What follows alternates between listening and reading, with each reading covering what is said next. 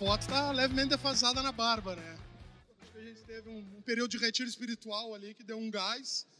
Meu nome é Leonardo Burtê e quero fazer algumas perguntas clássicas. Quem aqui tem startup? Boa. Não, levanta a mão um pouco alto. Top. Ah, uma pergunta cruel. Quem aqui tem uma startup que fatura? Já deu uma diminuidinha nas mãos. Então, boa. É um pouco disso que eu quero falar com vocês. Então, de novo, meu nome é Leonardo Burtê. Quem é mais velho entende o conceito do MacGyver. Hoje estou CTO da 49, mas o que eu gosto de fazer é ser professor. Adoro compartilhar conhecimento, tanto que eu acredito que o conhecimento é maior quando compartilhado. E eu quero trazer um pouco para vocês do que a gente faz dentro da 49 Educação. Então, a gente é um ecossistema que ajuda neste movimento de quem quer sair talvez do zero até buscar a primeira captação de investimento. Só isso e tem, tem gente aqui da foto aqui, tem galera que tá, tem gente que vai entrar também, né? Então, ah, como é que a gente fala isso? Temos hoje um valuation que é o mercado estipulou que as startups que passaram pelo nosso programa valem mais de 200 milhões de reais. Não é eu acho, todo mundo acha que a sua startup vale, vou usar um termo técnico, que é pra caralho, mas isso só acontece quando vem alguém e paga. Essa é a grande diferença. Então eu acho que vale muito, mas até que vem alguém e pague aí sim que ela está no jogo. É um pouco disso que eu quero compartilhar com vocês. Apesar do nome ser no code, low code, como começar a sua startup sem um CTO. Tá, então eu estou aqui para dizer para vocês que talvez eu seja dispensável para quem quer começar uma startup. Por quê? Quem estava aqui acompanhou o papo do Diego antes. Vocês viram que ele falou bastante de que de que tem um gap no mercado de desenvolvedores e a gente acaba botando que é ter um desenvolvedor na equipe que vai fazer diferença, talvez para o início da minha startup. E já que eu falo tanto de startup, tem que contextualizar algo clássico. Deu uma vibradinha aqui, é normal dar uma vibradinha aqui? Não? Ah, então acho que é tesão acumulado, então bora. O que, que tem a ver com startups? Primeiro, três conceitos para vocês muito bons organização temporária em busca de um negócio repetível escalável. Então a gente não tem nada e estamos buscando um negócio que repete escala. Top, acho que é a principal definição que vocês vão ver de startup é um negócio que repete escala. Depois, Eric Ries, entregar um produto em condições de extrema incerteza. Não sei o mundo que vocês estão vivendo, mas o meu está extremamente incerto. Então, existe algo que a gente não sabe. E até um negócio muito legal que o Diego falou, né? Empreendedor, desenvolvedor não gosta de empreender, né? Ele gosta de codar. Então, vamos desmistificar um pouquinho disso. E o último, que é o que a gente mais acredita, que é tu ter uma startup tem mais a ver com a capacidade de identificar clientes e aí eu entregar algo que eles desejam. Esse é o grande ponto. Por que, que talvez o meu negócio ainda não vinculou, não teve tanto sucesso? É porque talvez eu não esteja resolvendo um problema tão grande ou tão interessante que as pessoas estejam dispostas a pagar por ele. Então, esse é o grande ponto. Porque em toda operação, ou todo início de uma startup, ela tem fases. A primeira, que é a top, é ideação. Essa é que todo mundo começa. Tem uma ideia genial, vou mudar o mundo. Ah, não sei se vocês sabem, o meu tio, tio Paulo, inventou o Facebook. Então, o churrasqueiro, ele pá, teve a ideia. Porque já existiu o Orkut, ele pensou muito mais além. Só que, qual é a diferença? Não executou. Então, ideação é: eu tenho uma ideia muito top.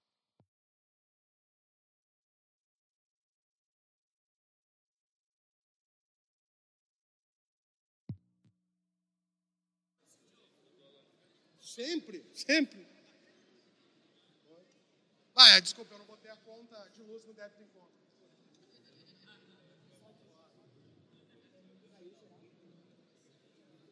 Aonde estávamos, Ah, lindo, adoro berrar. Voltou, voltou. Voltou? Boa. Tem que falar com o microfone, porque eu sou artista. Já fiquei chateado porque eu achei que eu ia ganhar o da Sandy Júnior, era o meu sonho. Bah, o meu sonho. Aí eu vi a Camila Farani com o do Sandy Júnior, eu digo, é hoje. Aí chegou aqui, não, não, é o de mãozinha. Se fosse o dourado, aquele da Xuxa, né? Porra, top. Depois que eu tive a ideia, eu entro em operação. Ou seja, eu tenho um produto mínimo, mas que ele agrega valor para os clientes e eles estão dispostos a pagar. Por isso que eu digo, porra, eu tenho startup top, Léo, um ano. Eu digo, quantos clientes? Não, calma, porra. um ano de negócio, tu acha que já tem que fazer receita? Então, se eu tenho um negócio que não faz receita, é ideação. A partir do momento que ele entra em operação, eu começo a ter receita. E aí eu começo a estruturar melhor esse meu modelo para que para que eu construa talvez uma máquina de venda eu consiga ter vendas repetidas. Todo mundo me pergunta, Léo, como é que eu sei que a minha startup é um sucesso? Eu digo, cara, você vende todo mês? O cara vende. Eu digo, você vende toda semana? É! Eu digo, e todo dia? Ainda não. Então, quando a gente pensar que, pô, eu vendo todo dia, pode ser que eu esteja em tração para virar lá o bicho mágico da guampa, uma só, não duas, que é o unicórnio, que é um sonho futuro, certo? Que é uma consequência. E aí tudo isso tem o clássico que eu já estava falando antes, que é o mito da ideia genial. Todo mundo, a grande maioria, acha que para começar um negócio ou ter uma startup, eu preciso ter uma ideia genial uma ideia foda. Tanto que quem acha que tem uma ideia foda, ele nunca conta para os outros. Então ele fica só para ele. Porque qual é o medo dele? Que o outro vai lá e faça. Então isso já te provou que o mais importante não é ter a tua ideia genial, mas tu executar. Falei lá que o tio Paulo perdeu para o Marquinhos, né, para o Zuc, o Facebook. Já existia rede, rede social, né? Orkut, top, hein? Bah, eu odeio segunda-feira. Vai da comunidade. Depois, o Google criou também o, o buscador. Não, né? Quem é velho aqui já fez trabalho de faculdade usando KD, Alta Vista, ó, os velhos tudo aqui se entregando. Então, não tem a ver com ter uma ideia, mas eu entender um problema e como que eu resolvo esse problema. Ideia genial, ideia não vale nada. Vamos botar em prática. Dado triste. 90% das startups quebram, falham. Isso é normal. É quase que a natureza econômica de uma startup falhar. Ah, tem que falar assim, pô, estilo Xuxa. Ah, não, vou, isso é do rap. Não, ainda não é performance. Porque qual é a lógica? O teu negócio vai dar errado. É normal. Tanto que se vocês forem procurar sobre startup e ver curva J, no início da operação tu só está perdendo dinheiro. Até que tinha um momento que tu empata e depois a lógica do modelo repetível e escalável é a minha receita cresce absurdamente, o meu custo não cresce tanto.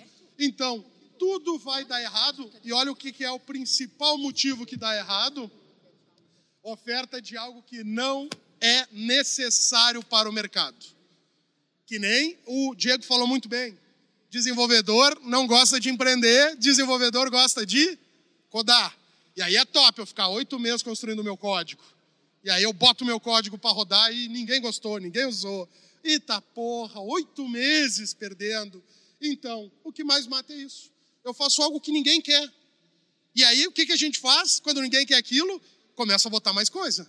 Tem que botar mais coisa. Vou botar algo que brilha, algo que chama atenção, porque em algum momento isso vai ser atrativo.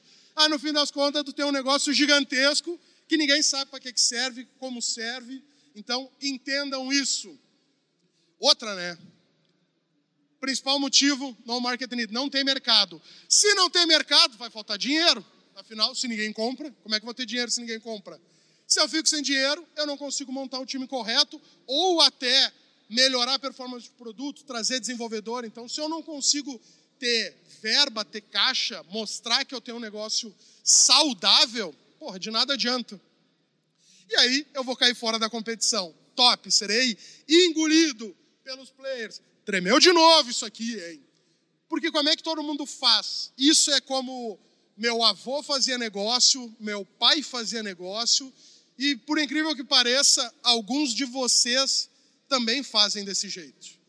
Que é, caralho, tive uma ideia. Não, desculpa, tive uma ideia legal. O que, que eu vou fazer agora? Agora eu vou gastar um tempão construindo ela. E aí eu vou perder tempo, dinheiro e motivação. E aí depois eu vou tentar achar cliente.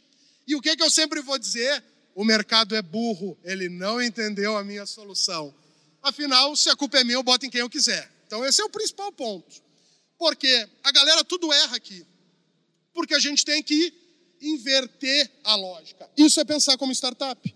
Você inverte a lógica, que é, primeiro, motivacional. A vida é muito curta para a gente construir algo que ninguém quer. Então, repece bem o que você está fazendo agora.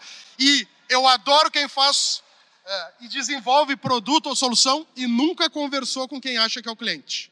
Esse é o melhor de todos, que ele tirou tudo da cabeça dele. E aí, quando ele conversa com o cliente, o cliente vai. Porque na tua cabeça tudo funciona, né? Tu já sabe que ele vai clicar ali, que porra, eu construí essa merda, o outro não. E aí? Aí a culpa é do outro, que o outro não sabe. Não. A gente tem que ajudar o cliente a fazer isso. Porque isso é o que vocês têm que ficar ligados, já que eu quero falar de como que você pode começar uma startup. Três premissas básicas. Primeiro, clareza sobre o problema. O que que tu sabe sobre isso que ninguém mais sabe? Esse é o grande ponto. Eu amo, né? Hoje temos o Tesla ali, quem é old school, tivemos Gurgel. Pá, hashtag chupa Elon. O que, que aconteceu com o Gurgel? Cara, ninguém usou aquela porcaria. E era um baita carro, né? O Itaipu andava 50 km por hora e tinha uma autonomia de bateria de 80 km. Se tu mora em Floripa, vai ter que visitar a gatinha lá no Rio Vermelho, tu já não volta para casa. Então, ele resolveu um problema na época? Não. Porque carro elétrico ou ineficiência de combustível não era um problema. Hoje é. Hoje a gente se preocupa, camada de ozônio, impacto social, startups ESG, porra, tá lindo. Mas lá atrás, não. Então ele quis botar na cabeça dos clientes que aquilo era um problema. Só que se a galera não acha que é um problema, Aí fica difícil. Depois, tamanho de mercado significativo. Todo mundo quer chegar lá e ser um unicórnio, ou seja, o seu mercado, ele é um mercado milionário ou um mercado bilionário. Esse é o grande ponto. Tem gente que até quando vai captar investimento tem uma dificuldade, porque a galera às vezes vai dizer, cara, esse teu tamanho de mercado não é muito grande, não é tão interessante. E aí o empreendedor que dá seus pulos e, e tenta construir isso para mostrar. E depois ter um modelo repetível e escalável. Só que aí que pega. O grande sonho é ter um modelo repetível escalável. Só que a gente não pode fazer isso desde o dia 1. Principalmente. Então, com tudo isso que eu falei agora, vocês acham que é mais inteligente eu começar por produto ou por cliente? Cliente, óbvio. E aí eu vou dar um case muito doido. Teve alguém que já passou pelo nosso programa de aceleração que ele gastou quase que 800 mil reais, construindo o que todo mundo ama, né? Que é o marketplace. Que todo mundo acha que é só ter um marketplace e tá ali, meu. A galera que quer comprar vai entrar, a galera que quer vender tá lá e vou ficar em casa só caindo os dólares. Não. Ele gastou 800 mil reais para construir uma plataforma monstra. Zero clientes.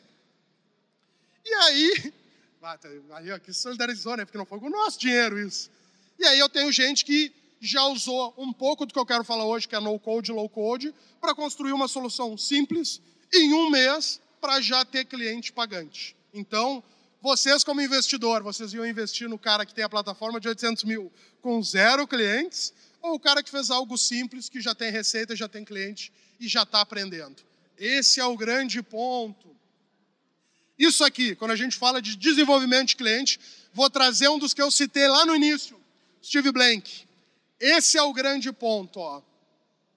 Descobrir cliente é, e aí eu vou ter que usar um startupês que eu não gosto, problem solution fit. Ou seja, ter um encaixe entre produto e problema e solução. Esse é o primeiro ponto. Deixa eu entender. Falei que é clareza sobre o problema. Deixa eu ver se isso é um problema real. Deixa eu ver se o que eu estou querendo fazer é uma solução. Aí eu vou ver se isso tem encaixe. Como que eu faço isso? Construindo uma proposta de um MVP, mínimo produto viável. Ou seja, faço algo simples que agrega valor para quem eu considero o meu público ideal e começo a fazer venda. Top! E aí eu começo a criar um proposta de funil. Vocês sabem que vendas é um jogo de números. Vender é isso. Quantos leads eu trago desses leads? Quantos eu abro? Quantas oportunidades eu gero? Quantas vendas eu faço? Qualquer um que tem negócio aqui nunca viu falar de funil, temos um grande problema. Porque como que você vende? Quantos, você, quantos estão no teu funil? Quantos você abordou? Quantos leads você precisa? Pô, eu quero fazer um milhão, Léo. Eu vendo um produto que custa mil reais, para eu fazer um milhão, eu tenho que ter 10 mil clientes. Top, acho que é isso. Ou mil, mil, mil. Mil clientes, é que eu sou de, de humanas. Mil clientes a mil reais eu vou precisar para fazer o meu primeiro milhão. Top. Quantos leads você precisa gerar para fazer esse um milhão? Isso é matemática básica. Principalmente quem quer captar investimento tem que ensinar isso por outro. E aí depois a gente vai para a parte top, que é, lembra que eu brinquei, você vende todo dia? Então você já tem um encaixe, o teu produto e o mercado. Top, aí palavrinha mágica, pivotar. Estamos num caminho que não está dando certo, muda. Cara, startup, e aí eu vou citar o mestre do Startup Summit, o Alexandre Souza, ele fala, cara, pensa na startup como um jet ski, não transatlântico. Você precisa mudar. Pô, aqui tem mais ar-condicionado, aqui tá bom. Você precisa mudar de direção rápido. Pô, eu tô há seis meses fazendo bagulho, bah, tá dando merda, seis meses, mas não. Vamos torcer, né, gente? Toda noite eu rezo, choro cinco minutinhos no banho e pá, vida que segue. Não. O problema pode até não ser seu. A responsabilidade é. Então, é isso que você vai fazer. Porque a galera já quer replicar o modelo validado. Só que no momento, a gente está tentando encontrar um modelo para fazer isso. Isso aqui, eu vi que vocês tiraram foto, isso aqui é o mais importante, não vou dizer para qualquer startup, mas para qualquer negócio que quer crescer. Vou até sair para não atrapalhar a foto, né? Porra. Vai que saiu na foto. Depois tu me marca. Isso aqui, como é que tu vai crescer? Um ICP, um cliente ideal.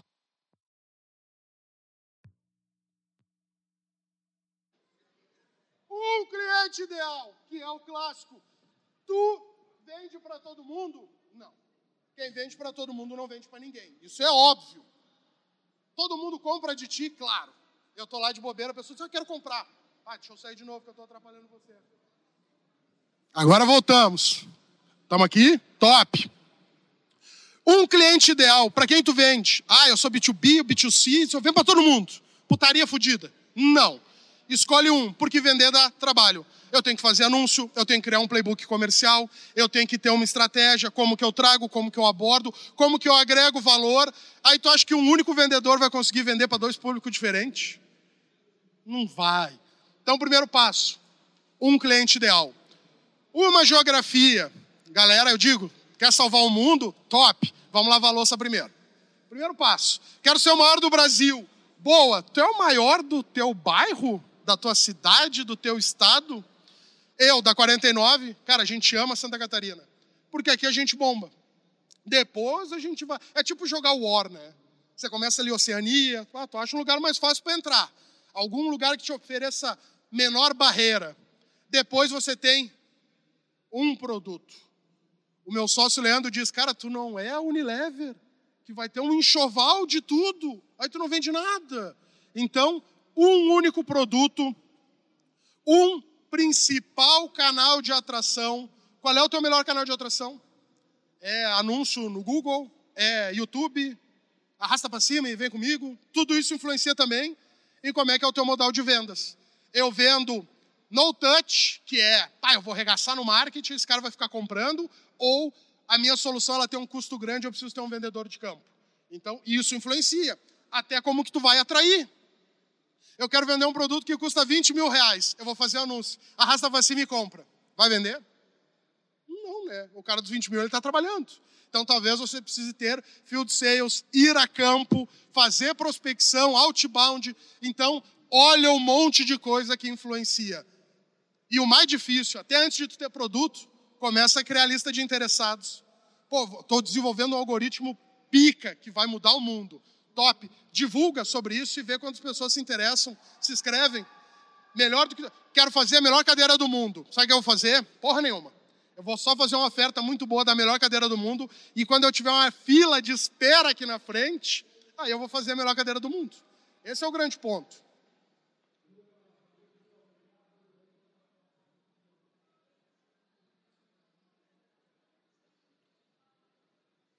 Eu passei todos ou foi pro próximo? Isso aqui, ó. Tô te mostrando um para um para um. Outro cara, Eric Ries. Qual é o negócio que vai fazer que tua startup decole? Não é fazer mais coisa, mas pegar uma coisa que funciona, cria valor e impulsiona isso. Esse é o grande ponto. E aí o que eu adoro, metodologia Lean, constrói média justa. Não é o gráfico do super-homem para o alto e avante que pai, eu desenvolvi, terminei o meu código, fiquei oito meses fazendo meu código agora, ó, só vai. Primeira pessoa que vai usar já vai reclamar. É óbvio, primeira pessoa que usar já vai reclamar. Isso aqui. Qual é a necessidade do teu cliente? Então por que que tu faz a porra de um canivete suíço? Se eu resolvo um único. Cara, o que eu mais vejo é startup que tem uma solução mega complexa, que ele opera com cinco, seis. Cara, eu resolvo todo o problema de toda a cadeia. Top. De todos os problemas da cadeia, qual que, galera, qual que mais vem valor na tua solução? É nele que tu tem que atacar. Porque senão um deixa para o outro. Ah, isso não é para mim. Quer uma faca? Sim ou não? 50% de sucesso. Agora, quer uma faca? Quero. Ah, mas aí tem muita coisa. Porra, mas tu não quer um palito? Tem o um cortador de unha, tem aqui o saca-rolha para furar a bolha no pé, depois que tu faz a tua trilha. E aí tu começa a botar um monte de coisa. Se eu ofereço para o cara 10 coisas e ele só quer uma, o que, que eu estou fazendo? Estou dando nove motivos para ele me dizer não.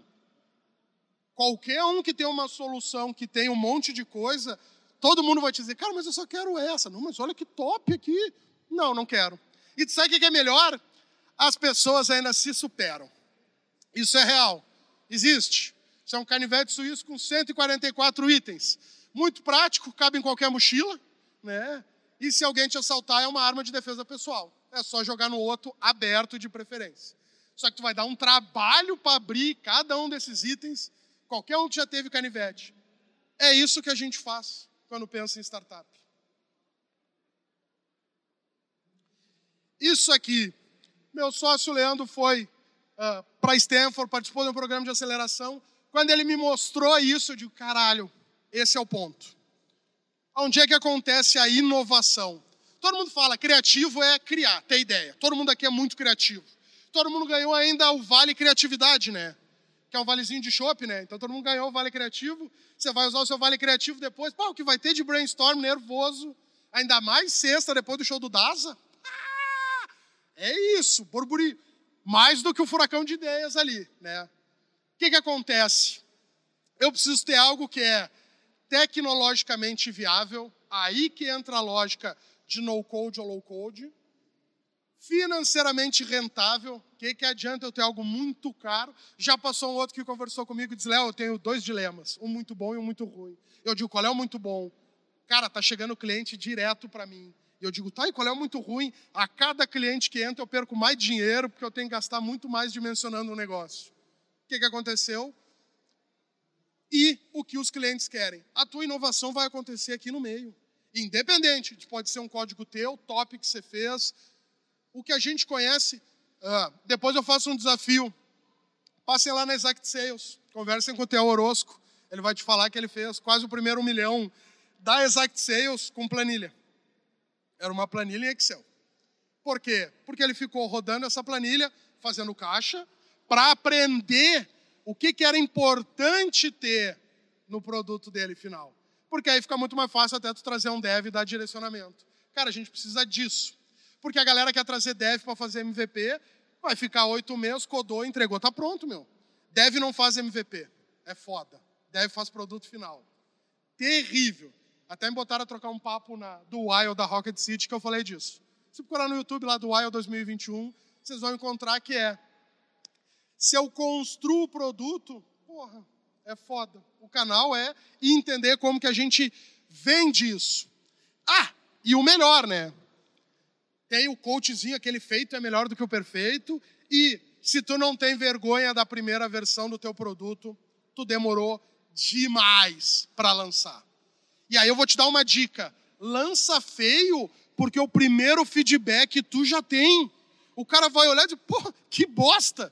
Top! O que, que tu me considera ou me dá de dica para eu melhorar essa parada? Então tá ali, eu construo com o cliente, não para o cliente. Aí vamos falar lá de design thinking. Ah, empatizar. Empatizar é você se colocar no lugar do cliente, pensando com a cabeça dele, não com a sua. O grande ponto é isso. Eu quero resolver um problema e eu penso com a minha cabeça. Não. Esse é um baita conceito. Temos aqui o David J. Bland que trabalha, ó, testando ideias de negócio. Tudo isso que a gente falou, encontrar o product fit, design thinking, metodologia ágil. Quando a gente fala de MVP, você define o mínimo. O teu cliente que vai te dizer que é viável. Pô, fazendo um grupo de WhatsApp, que bosta. Deixa o teu cliente falar que é uma bosta. Pô, é só uma planilha. Vamos pensar outro case também. Thales Gomes, sucesso em SW. O que, que o cara fez, cara? Um Google Forms lá, que a pessoa botava porque ele queria validar uma hipótese. A pessoa pede um táxi sem falar com uma pessoa. Cara, ele fez isso em uma hora. E um outro que eu adorei também. Aí eu brinquei e falei: imagina só, no multiverso, estava um dev construindo o Easy Taxi. Geolocalização, split de pagamento. Pá, o cenário lindo. O outro já estava fazendo dinheiro. E estou construindo o produto. Então, entendam bem isso. Qual é o principal? Quer MVP? Beleza, vou testar a demanda, captar lead, validar se a solução resolve uma dor e o principal, se o cliente está disposto a pagar por ela. Esse é o clássico. E aí vocês vão ver na metodologia, na, na literatura, vai dizer até, ah, em homenagem ao DASA, né? Cortina de fumaça, que é eu faço uma oferta ali para ver se o cara aperta o botão quero comprar, e aí eu começo a mapear se a galera tem interesse. Esse é o grande ponto. Testar a demanda e ver se tem gente interessada. E aí entra a palavra de ordem em startup. Exper... Calma, deixa eu acabar. Experimentação. Isso, cada um, se eu pedir para cada um resumir ou chamar de startup com uma palavra, a minha palavra é experimentação. A gente não tem certeza de nada. Então o que a gente vai fazer? Vai experimentar. Vamos ver se isso é um problema? Vamos ver se isso é uma solução? Vamos ver se o cliente está disposto a pagar por isso. Vamos ver se a gente consegue vender isso repetidamente. Vamos ver se a gente vai escalar. Tudo. Eu boto experimentação, porque se eu falo validação, ninguém gosta. Ninguém gosta de validação. Porque validação é você se despir do ego e entender que, cara, talvez essa minha ideia bosta não seja atrativa para ninguém. Validação é quase que um sanity check, assim. Deixa eu ver se esse delírio é meu ou se tem outras pessoas que compartilham desse meu delírio. Ó, mais uma, quase em homenagem ao Daza. Por quê? Jefinho, sou amigo íntimo de todo mundo. O Jefinho, todo mundo bota fé e diz, cara, a Amazon é do caralho. Por que, que ela é do caralho? Pela quantidade de experimentos que eles fazem. Anuais, mensais, semestrais, diários. E aí eu te lanço um, um, uma pulguinha atrás da orelha. Qual é o último experimento que tu fez pelo teu negócio? Experimento é algo que tem início, meio e fim. Você espera chegar no resultado. Que tipo de teste? Você testa canal? Você testa funcionalidade? Você testa oferta? Teste A e B? Porra, tem uma caralhada de coisa para fazer. E aí eu te pergunto, qual foi o último experimento que tu fez no teu negócio? Mas se tem que pensar muito é porque faz tempo que fez. Então, entendam isso. Experimentação. E quando a gente fala de experimentação, a gente precisa ter uma equipe que faça isso Top. Manjo muito Photoshop. Isso é os 3H que toda startup precisa ter. Primeiro, mais importante, hustler. Ah, fiquei até magrinho nessa. Para que, que é o hustler? É o cara mais importante da startup. Porque é aquele que vende. Tá ali, me sacanearam, me botaram a palestrar no mesmo horário do João Kepler. João Kleber, para, para, para, para. Não, João Kepler, uh, ele fala, chega a pitch na bossa com a equipe é 3 dev. E ele, top, quem é que vende essa merda? Não sou eu que estou falando, é ele que falou. Não talvez com essas palavras, mas em tese ele quis dizer: quem que vende essa merda? Esse é o principal ponto. Se tu não tem ninguém, tanto que a gente brinca, a tua startup ela tem que ter duas pessoas só. Aquela que vende e aquela que ajuda a vender. Se tu tem alguém na tua equipe que não vende e não ajuda a vender, abraço, bora. Então, esse é o hustler. Depois entra o hipster, que é o cara mais do design, do layout, mais empático, que se solidariza com as dores dos clientes e o que todo mundo veio para ouvir hoje, entender, no code, low code, tá com o hacker, o cara que pensa nos comos dos porquês. Porque, querendo ou não, o teu produto pode ser codado ou não, nada mais é do que um meio de entregar valor. E aí uma frase adoro do Felipe também, que, cara, não tem JavaScript que sabe um produto bosta. Então, se ninguém quer essa merda, não te gasta fazendo. Por quê? Isso, ó, experimentação. Como é que teu negócio vai crescer? Quando tu entender que marketing, produto, vendas e pós-vendas é literalmente a mesma merda. Não é, ah, o marketing traz gente. Aí foda-se quem traz. O vendas, cara, tu é obrigado a vender essa porcaria. Aí quando eu vendo isso, aí cai pro CS, que a culpa de reter é sempre do CS. Pô, tu não tá retendo o cara. Calma, vocês fizeram um anúncio bosta, ofereceram um produto merda. E aí tu vem dizer que a culpa é minha? Por que, que é legal quando você é equipe de uma única pessoa? E por isso que eu digo que talvez você não precise de um CTO nesse início. Porque tu vai ter que ser esse cara. Tu vai ter que ser essa pessoa que vai pensar e entender que como é que o MVP facilita a tua vida. Agilidade, custo mínimo, entendimento, estrutura aí, velocidade. Teve um aluno que conversou comigo segunda-feira e ele está preocupado como que ele vai dimensionar o produto dele quando ele tiver um milhão de usuários. Eu digo, cara, quer fuder. Tu já tem um? E ele, não. Eu digo, vamos trabalhar num. Quando tu tiver um, aí a gente vai pensar como tu dimensiona dois. Quando tu tiver dois, qual que... Aí ele três, eu digo, porra, já entendeu, já entendeu. É por aí que nós vamos. Então, entendam, uh, empreendedor de verdade, ele se ocupa, ele não se preocupa. Lá na frente, hum, vai olha, o setembro, eu digo, calma, deixa agosto terminar. Depois a gente vai para setembro. Esse é um outro conceito muito bom quando a gente está começando uma startup do Paul Graham, do Things That Don't Scale. Agora eu gastei todo o meu CCA, que é faça coisas que não escalam. No início da operação, se tu quiser dimensionar algo, tipo o cara que quer um milhão de usuários e não tem um, ele vai construir o quê? Muita tecnologia, muita estrutura para dimensionar algo que não precisa. Parabéns, ele já morreu antes de começar. Outra do Brett, falei de experimento, fiquem com essa aspa na cara de vocês. Qual o menor experimento que eu consigo fazer hoje e que vai me trazer a maior, a maior aprendizagem? O objetivo de MVP é aprender. Quanto mais eu aprendo sobre o problema, mais eu sei sobre a rotina do meu cliente, mais indispensável eu passo a ser para a vida dele. Então, esse é o ponto. E aí a matriz, por isso que entra no code, low code. Qual é o menor esforço que eu posso fazer e que vai causar o maior impacto? É isso. É a lei do menor esforço possível. Preguiça. Preguiça. Preguiça é muito bom, que ela te ajuda a pensar mais simples. Então, entendam este movimento. Outra, quando eu conheci o meu sócio, eu estava vendo uma palestra dele e aí ele soltou essa na minha cara que ficou forte. Tecnologia commodity. E aí eu digo, porra, mas é tão legal ficar fazendo negócio um tempão. Aí deixa eu fazer para mostrar para os outros. E aí ele veio, cara, tecnologia como... Pensa vocês, como é que era 10 anos atrás tu fazer um site? Porra, que trampo!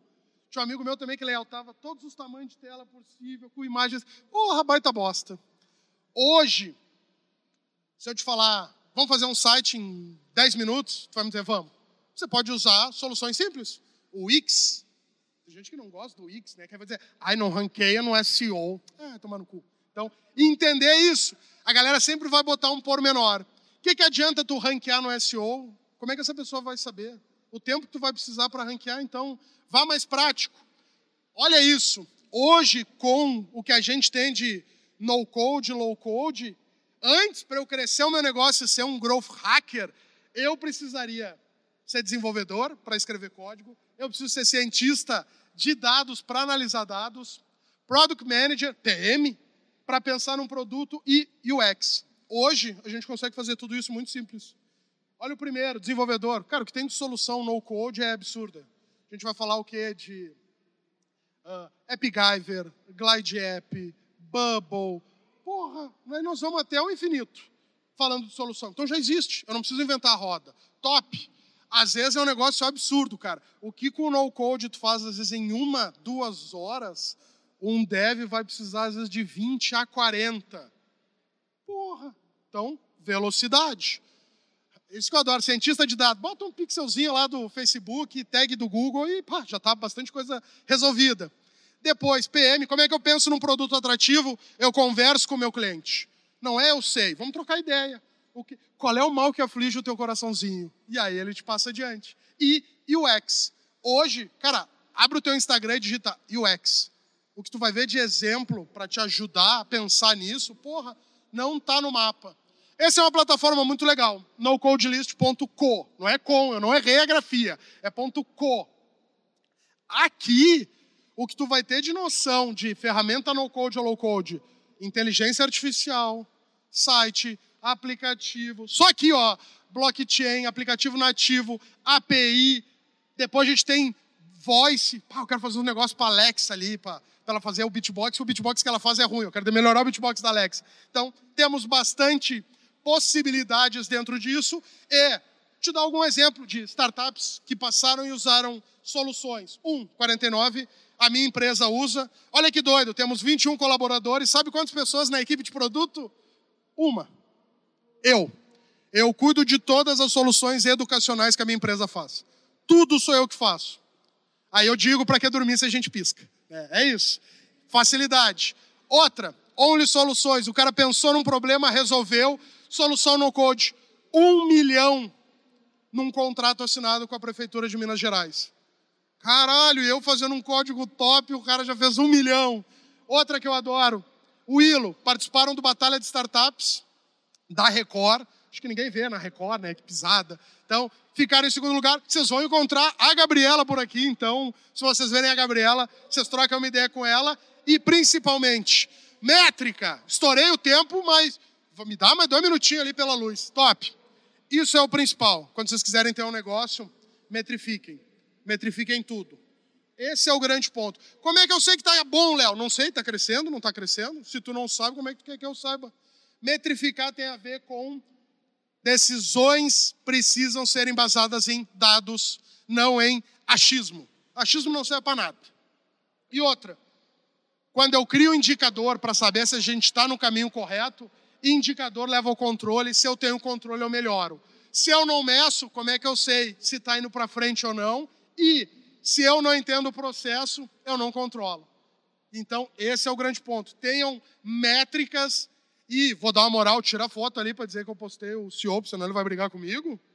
Startups que não estão crescendo já estão morrendo. Esse é o grande ponto. Estou estagnado? Não.